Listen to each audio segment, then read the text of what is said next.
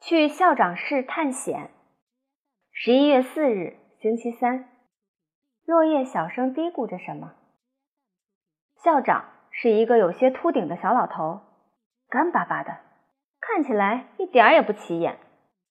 可是所有的老师都怕他，他成天板着个脸，不会笑。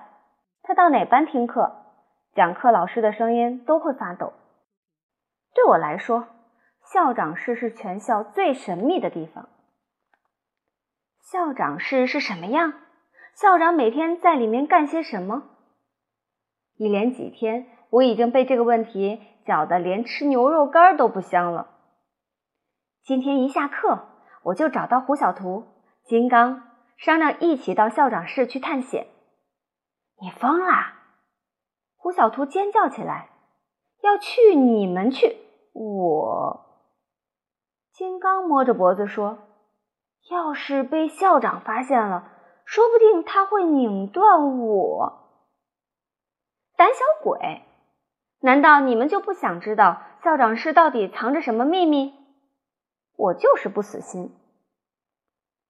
他们两个犹豫了好一会儿，才答应一起去。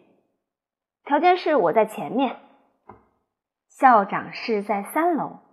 我们蹑手蹑脚的来到校长室门口，我紧张的心都快蹦出来了。校长室的门关得紧紧的，只能从窗户上面望过去，可窗户太高了，根本摸不到。我想出一个天才的主意：叠罗汉。